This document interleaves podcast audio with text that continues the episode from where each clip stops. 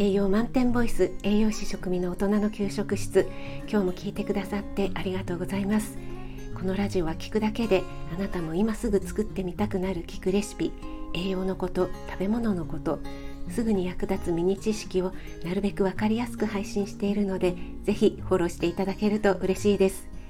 YouTube、インスタ、Twitter もやってますのでそちらの方もよろしくお願いします。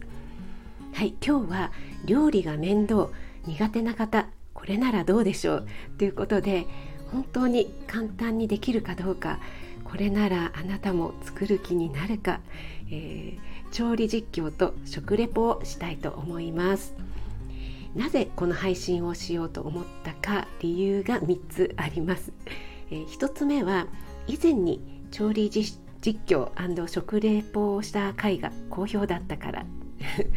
はい、そして2つ目は電子レンジを使うレシピなので料理ライブでは、えー、配信料理ライブではなく配信の方がいいと思ったからですね、えっと、私は毎週日曜日の朝に料理ライブを開催しているんですが以前に料理ライブ中にレンジを使ったらですねライブが落ちてしまったっていうことがありましてなんかどうも w i f i とレンジの干渉がねあまり良くないみたいなんですよね。そして3つ目これがね一番の理由でもあるんですが私は栄養士なので友人には医療関係の栄養士とかナースがいます。でそういった友人の話を聞くとね、えー、アラフィフ世代のシングルの男性、えまあ、男性に限らないんですが、まあ、特にね男性が多いっていうことなんですけども、まあ、シングルの、ね、理由はいろいろあるとしてそれぐらいの世代になると健康診断でねいろいろ引っかかり始めてくるんですよね。えまあ肥満高血圧尿酸値が高い高脂血症などなどですねいわゆる生活習慣病ですよね。ですがとりあえず今のところはさほど症状は出ていないとなるとね全く健康や食事に気をつけていない方が本当に多いってね嘆いているんですよね。で自炊するって言ってももう何を作ったらいいかわからないしもう作るのも面倒だし、うん、作ったはいいけど後後片付けが面倒とかね、えー、そんなこんなで毎日外食ですよね。安くてお腹がいっぱいになる牛丼とかイタリアン系ファミレスファーストフードまたはねコンビニ弁当とかね。本当にねそういう方が多いんですって。でそんな方にね私がこのスタイフの配信で何度かご紹介している高野豆腐。この高野豆腐を使った簡単レンチンナムル。これをね実際に作りながらご紹介したいと思います。はいそれではねここから実況になりますのでお聞きください。はいそれでは高野豆腐のレンチンナムル作っていきたいと思います。これはですね朝日松さんというメーカーさんの、えー、新朝日高野豆腐新朝日豆腐薄切りっていうもともとね細かくなって入っているもののパッケージの後ろに書いてあるレシピですね。野菜と一緒に食べたいって書いてあります。はい。パッケージのね後ろに書いてあるのでそのままね、えー、作ればできるのかなと思います。便利ですよね。で一応材料はこの、えー、高野豆腐薄切りとあと人参もやしほうれん草で調味料が、えー、鶏ガラスープの素、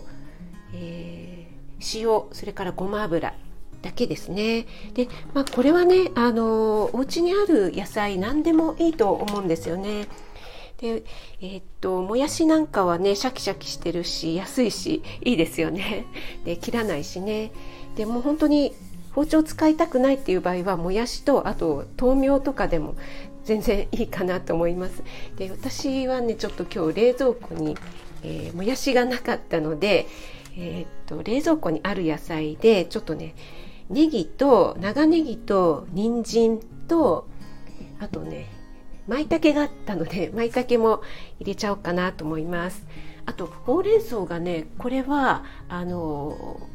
そのままね茹でずにあの一緒にレンジでチンしちゃいますって書いてあるんですけどちょっとね私ほうれん草はあのアクがね週酸のアクがあるのでそのまま入れちゃうとえぐみ出ないのかなってちょっと心配なところもあるのでちょうどね冷凍ほうれん草があったのでそれを使いたいと思います。じゃあちょっとね早速あの長ネギちょっと斜め切りにしていきたいと思います。で以前はね高野豆腐っていうとあの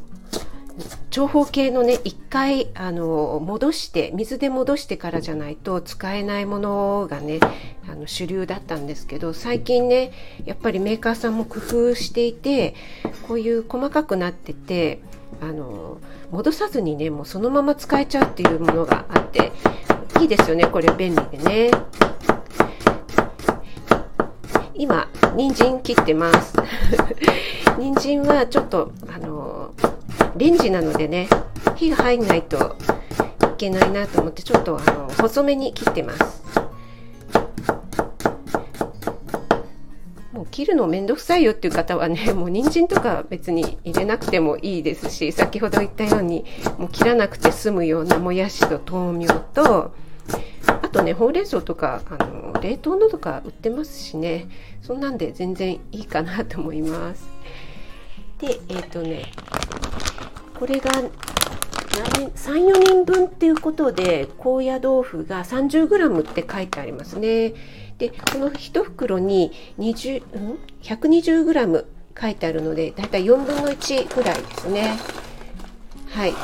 でお一人様だったらねもうちょっと減らしてもいいのかなと思います。で、えー、ちょっとね深めのお野菜をねたっぷり食べたいので深めのなんか丼とかでいいんじゃないですかね。下に高野豆腐入れていただいてでその上に野菜をもうドドンと、えー、私は今切った長ネギとあと人参を今入れちゃってます。で舞茸もね切らないで入れられちゃうのでちょっとねほぐしながら今入れてますね。で、えー、冷凍のねほうれん草はもうねすぐ食べられるものなので一番上に入れますね。はい今ほうれん草も入れました。でそうするともうきのこも入ってほうれん草の緑とね、まあ、人参入るとちょっとね 綺麗ですよね。そしたら味付けはえっと鶏ガラスープの素を大さじ1分の1でいいそうですはいで、えーお塩の方は小さじ1分の1ってなってるんですけどもそれをですね 150ml のお水でちょっと溶いていただいて上からもうザザーってかけるだけでいいんですよね。で結構ね鶏ガラスープの素って結構ね塩気があるんですよね。なのでちょっとねお塩は減らし気味にしてくださいね。やっぱりね高血圧とかねある方はねそれでもね十分ねお野菜とかあの味が出てくるので食べられるのかなと思いますあと最後にごま油もかけるのでね今上からねザザーっと、えー、お水をかけました。お水というのはあの鶏ガラスープとお塩の入ったお水ですね。そしたらあのラップをですねすいませんすごい大きい音した。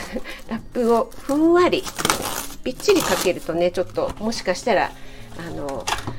圧の関係で破裂しちゃうかもしれないのでふんわりかけて、えーと、電子レンジ600ワットの電子レンジで6分加熱したらできるそうです。加熱したら、えー、ちょっとかき混ぜてごま油をかけたらもう終わりみたいですよ。すっごい簡単じゃないですか。はい。じゃあこれでね、えー、レンジで6分。ちょっとねかけてみたいと思います。はい。OK はい。じゃあちょっとね。はい。それではねそろそろ出来上がりそうです。あ出来上がりましたね。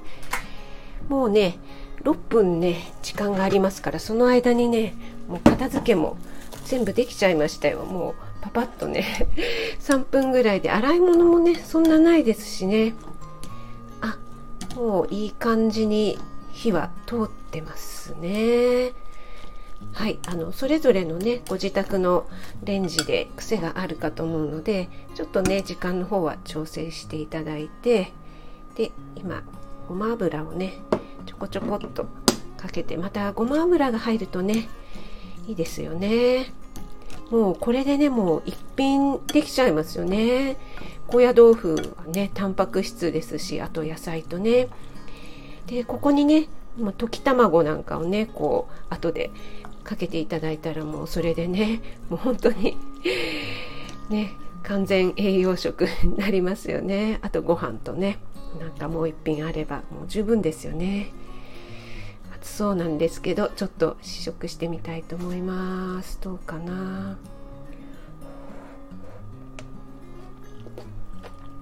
うん。あうん。すごい。これはね高野豆腐にすごくもう味がしっかりついてますね。やっぱりあのお水とね調味料を 150ml、まあ、これもね、まあ、別に測らなくて 適当でいいと思うんですけど入れてね6分間加熱しただけあってもう本当にしっかり味がついてますね。うん。美味しい。これは便利。うん。戻さなくてもそのままパラパラって使えちゃうところが本当にいいですよね。あの私別にあの 高野豆腐の回し物ではないんですけど 本当にねこれならいかがですか？簡単にできると思います。はいいかがでしたでしょうか？これならできそうと思った方はいいねボタンで意思表示していただけると嬉しいです。もちろんコメントも大歓迎です、えー、そして昨日の料理ライブでご紹介した夏に食べたいぶっかけそうめん。つけ麺。遅くなりましたがインスタにアップしましたのでそちらの方もポチッとチェックしていただけると嬉しいです。栄養満点ボイス食味がお届けいたしました。それではまた。Have a nice dinner